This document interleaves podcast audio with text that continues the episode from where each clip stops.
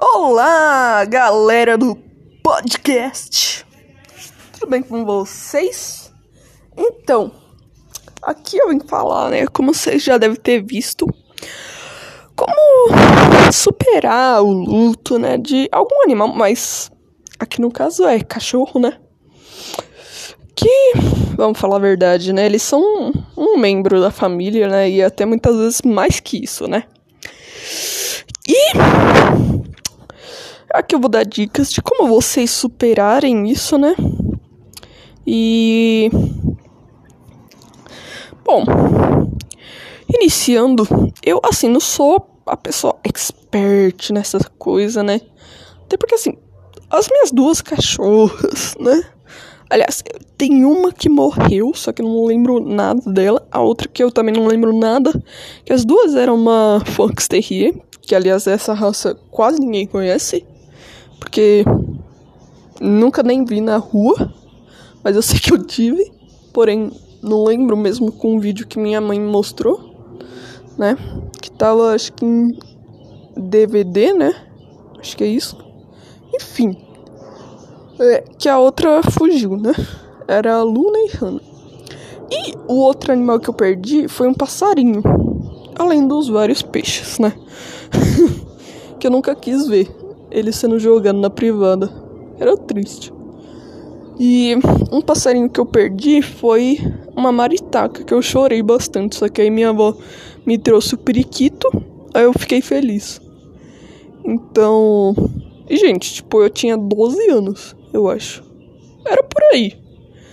E aí, quando a gente teve que se mudar pra cá, pra casa da minha avó, né? Eu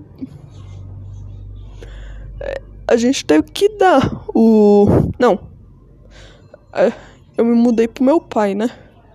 É isso.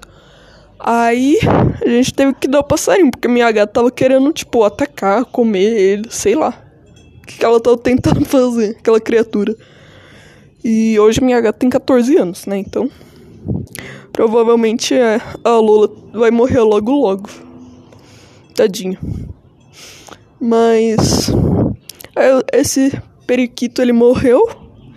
Mas assim, eu não senti tanta tristeza, porque assim, né? Primeiro que pássaro vive pouco, né? Principalmente esses periquitos, né? Então, né? Só que aí, quando eu ia visitar esse aí, né? Ele, a minha vizinha disse que, que foi onde a gente deixou, né? Ela disse que ele já tinha morrido três anos. Eu fiquei tipo, nossa, meu Deus, né? Só fiquei com um pouquinho de peso de consciência de não ter visitado antes. Mas, enfim, né, gente? E hoje eu tenho dois cachorros, já que são idosos. Um vai fazer 11 anos agora em dezembro e a outra tem 9. Mas, né?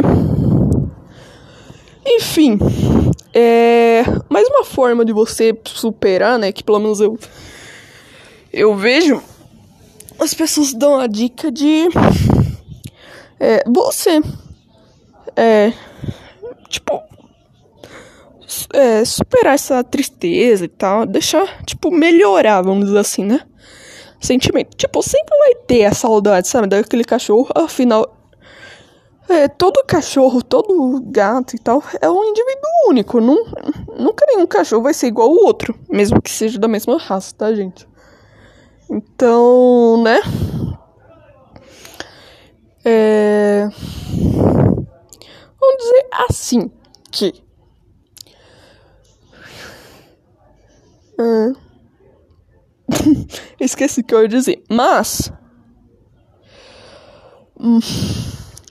Uma outra forma de vocês. Assim, eu acho um pouco complicado quem pega um outro bicho logo em seguida. Mas se você quiser fazer isso, até mesmo depois, você se quiser pegar da mesma raça, você não pegue da mesma cor, né? Talvez seja Golden, é, Rottweiler.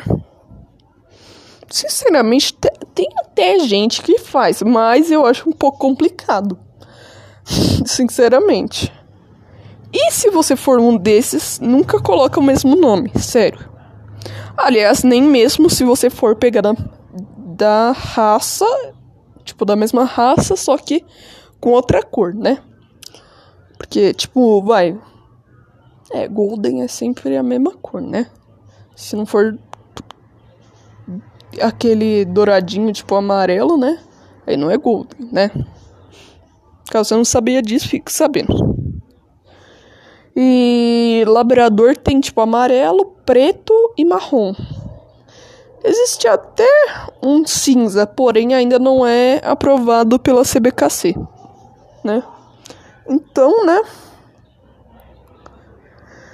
É, é essas a minha dica, né? Então é isso, gente.